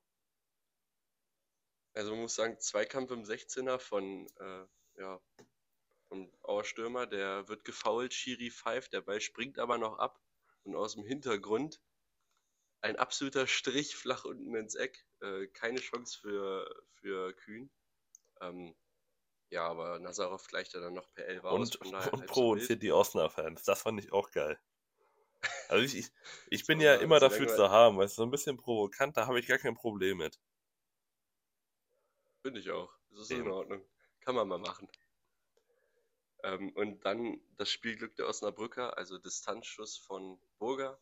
Der wird abgefälscht und äh, ja, landet halt in der anderen Ecke. Der Torwart ist nach links unterwegs, der Ball schlägt rechts ein vom Torwart aus. Wird er nicht von, Ja, das passiert dann halt, wenn es läuft. wird Das er nicht von Burger abgefälscht? Ja, Hab ich mir das hier ja, schlecht Burger notiert. ist, äh, Burger spielt bei Aue. ähm, Er wird von Kunze, Kunze ja, geschossen. Burger, Kunze Kunze abgefälscht. schießt, Burger fälscht Ja. ab. Aber es ist genau das, was passiert, wenn es halt läuft, wenn du halt, das, wenn du Selbstvertrauen hast, wenn du davor schon gewonnen hast, dann passiert dir Eben. halt sowas. Ich glaube, ich glaube, im Vorhinein hat Ja. auch ähm, Aue eine sehr große Chance liegen lassen. Und dann fängst du halt Ja. durch so ein ja, Pimmeltor, das Stimmt. 2-1. Ja. Und dann macht Haider den Deckel drauf, weil im Aufbauspiel dabei gewonnen wird. Da gibt es einen Pass nach außen, schönen Flachpass in die Mitte. Dann steht er vorm leeren Tor und muss nur noch reinschieben. Ja, und dann verliert man 3-1. Ja, gut rausgespielt, schnell umgeschaltet, klar, aber natürlich auch vermeidbar, wenn man so einen Pi äh, Pisspass nicht spielt. Das ist richtig. Ich möchte noch, ich habe ihn viel kritisiert, äh, ich möchte Kühn loben für die Parade, die er macht. Das ist angesprochen, die Riesenchance von Mhm. Aue, wo er sich dann noch lang macht und dann noch den Ball von der Linie kratzt. Das war wirklich stark. Und äh, sonst kippt das Spiel in eine andere Ja. Richtung. Äh, sicherlich ein Schlüsselmoment im Spiel. Ja, für Aue ist jetzt zwar unglücklich, aber äh, Darf ja, sich davon nicht beirren lassen. Sie sind jetzt auch, genau, sie müssen den Weg weitergehen. Sie haben mit Pavel Dotschew einen guten Trainer, der die dritte Liga kennt.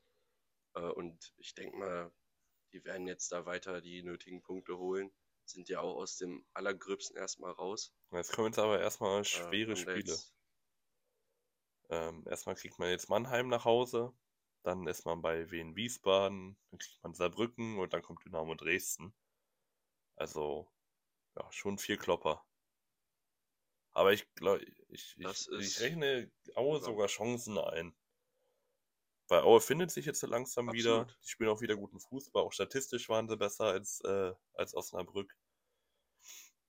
Ja. Muss man jetzt einfach nur vielleicht auch mal ein bisschen Glück haben und dann, dann passt das schon. denke ich auch. Um Aue müssen wir uns, denke ich, wenig Sorgen machen. Ich denke, das wird.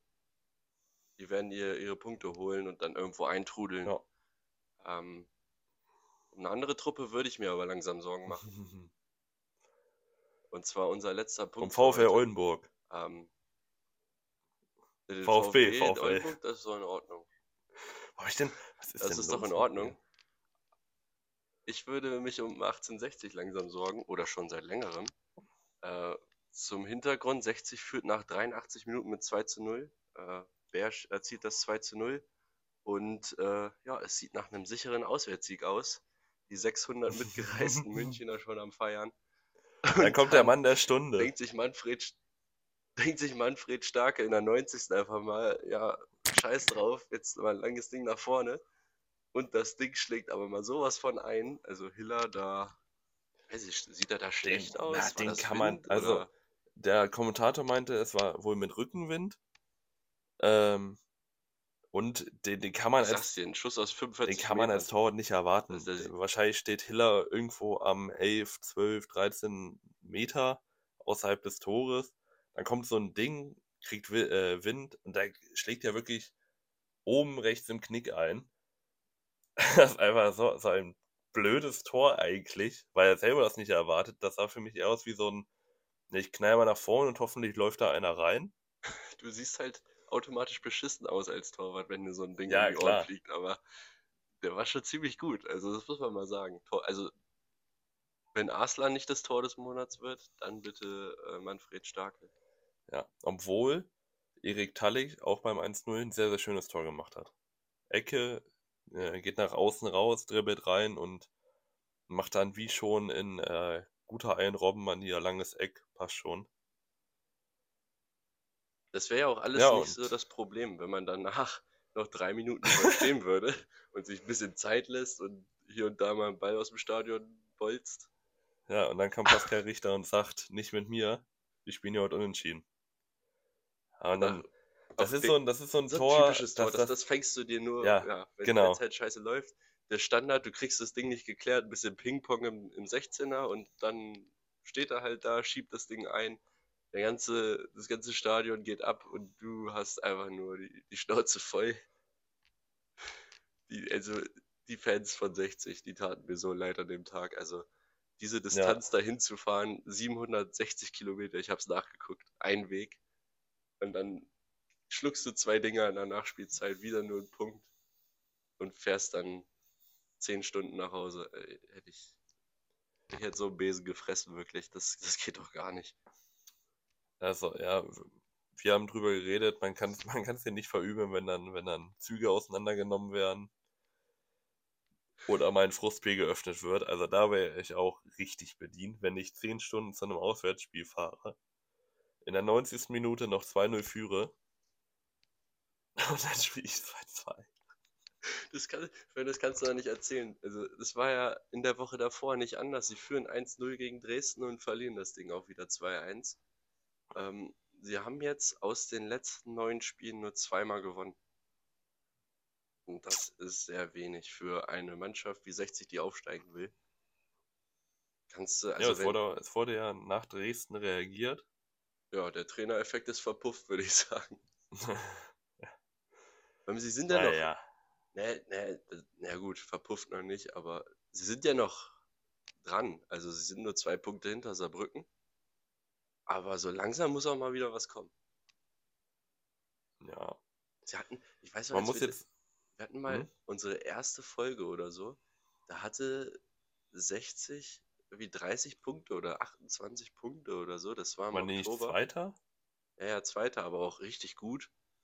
Und sie haben jetzt 34 Punkte. Also da ist nicht viel dazugekommen seitdem. Ja, aber eigentlich, wenn man jetzt auf die nächsten Partien guckt, müsste was dazu kommen. Man spielt jetzt gegen Meppen, dann Fair, dann Halle und Viktoria Köln. Das sind jetzt nicht die Angstgegner, muss man einfach sagen. Das ist äh, Also- zweimal Abstiegskandidat, also Und Hochabstiegsgefährdet zweimal und Mittelfeld. zweimal Mittelfeld, ja. Also im Normalfall holst du da 10 Punkte oder 9, wenn es weniger sind. Ja, dann äh, schlecht.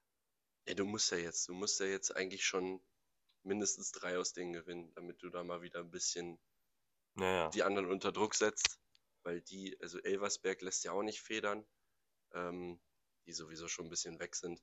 Wiesbaden wirkt auf mich auch sehr stabil und ja, Saarbrücken ist ein bisschen am Straucheln wieder, aber dafür ist halt Mannheim und Osnabrück jetzt da und Dresden, die auch von hinten schieben. Ja, Mannheim hat jetzt auch so ein bisschen die Form jetzt gefunden. Ne? Mannheim hat hatten jetzt auch äh, ein bisschen Spiel, Spielglück gehabt. Die haben aus den letzten fünf, elf Punkte geholt. Also drei Siege, zwei Unentschieden. Auch jetzt, jetzt fangen sie auch an, auswärts zu gewinnen in Duisburg und in, Ja, äh, äh, wo war's denn noch? Fair. In Ferl. Fair haben sie unentschieden gespielt. Haben die denn, Ne, Fair, äh, Köln. In Köln ja, haben sie 4-1 gewonnen. ja, als auf einmal geht's auch auswärts. Ich muss, wir hatten ja, wir hatten ja Mannheim vor, ich glaube, zwei oder drei Wochen kurz besprochen, ähm, als sie das erste Spiel gegen Duisburg gewonnen haben. Ja. Und ich möchte einfach nur eine Sache zu Mannheim sagen, die ich damals nicht loswerden konnte. Ich finde, das sind die hässlichsten Trikots, die ich je gesehen habe. Diese Die Grünen oder Auswärtstrikots. Mhm. die Grashüpfer aus Mannheim. Das ist Was wirklich. ist das? Ich frage mich allgemein immer, was sich manche Leute, manche Mannschaften bei ihrer Trikotwahl denken. Also auch gestern habe ich mir auch gedacht, bei Darmstadt-Frankfurt, warum spielt Frankfurt in Rot? Warum spielt Ja, Darmstadt gut. in Ja, Heimtrikots Fra- und warum spielt Darmstadt in Heimtrikots und Frankfurt in Auswärtstrikots? Ja, da, das frage ich mich aber. Das war jetzt irgendwo anders auch so. Wo, wo die Heimtruppe auswärts gespielt hat, warum auch immer. Das ergibt überhaupt keinen Sinn. Wofür gibt's denn diese Trikots? Es gibt ja auch extra dritte Trikots, damit so ein Problem nicht entsteht. Ja, vor allem äh, Darmstadt hat doch so eine Orangenes oder so. Und dann hätte Ja, genau, und das Heimtrikot von-. Ja, eben. Allgemein, das meinte meine Freundin letztens, ähm, es gibt ja so, weiß nicht, abgespacede Trikots, die so Farbprints oder also so ausgefallenere, ne? Und da Mhm. meinte meine Freundin, warum, warum haben so viele Mannschaften so im Anführungszeichen langweilige Trikots, also ja, großteilig blau oder nur mit so dünnen weißen Streifen oder so. Und ehrlich gesagt habe ich diese Trikots, also das sind Fußballtrikots, finde ich. Wenn die da so 18 Farbkleckse drauf hätten, wie, äh, wie, wie hier äh, Red Bull, die Auswärtstrikots, die ich katastrophal finde, das, das sind für mich keine Fußballtrikots irgendwie. Und ich weiß nicht, ob du mich danach fühlen kannst. Also, keine Ahnung. Ich mag schon, wenn man mal ein bisschen kreativer wird.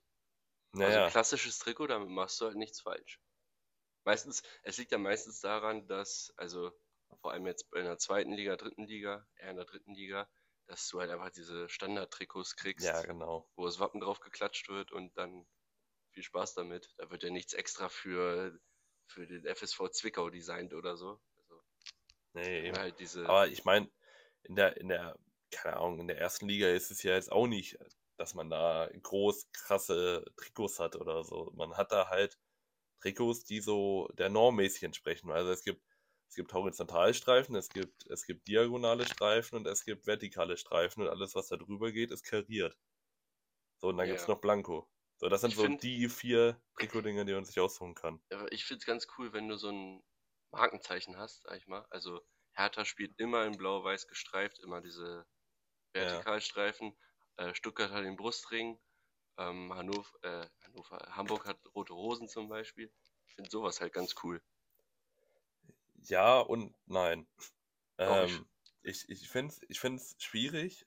Also klar finde ich das irgendwo cool. Ich finde das, glaube ich, bei Hamburg am coolsten mit den, mit den roten Hosen, weil du kannst dann im Trikot selber halt designen. Aber ich finde das bei, bei Stuttgart irgendwie auch langweilig fast schon. Könnte jetzt auch sagen traditionell. Aber ich finde es eher, eher langweilig, weil du hast ja diesen roten Brustring und dann musst du irgendwas daraus gestalten und das ist schwierig, wenn du immer diesen roten Brustring hast. Ich finde das erfrischender, wenn du, wenn du mal, weiß nicht, vier gute Trikotjahrgänge hast und dann hast du mal, ja, zwei schlechte, ist doch egal. Aber nicht immer das gleiche. Ich finde das irgendwie langweilig und das passt dann auch irgendwie nicht, weil ein Verein entwickelt sich ja auch und das sollen die Trikots, finde ich, auch zeigen. Ja, aber ich finde auch, also, weißt du, ich fände es jetzt komisch, wenn Stuttgart da mit irgendwelchen neonroten Dingern aufläuft. Ja, ich, ich mag, ich mag eigentlich so klassische Trikots. Ich finde das eigentlich ganz cool. Bist du, bist du ein Kragenträger?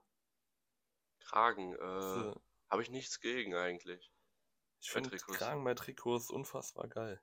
Finde ich eigentlich auch. Also wir hatten ja mal vor ein paar Jahren eins. Das ist schon etwas Ja. länger her, fällt mir gerade auf.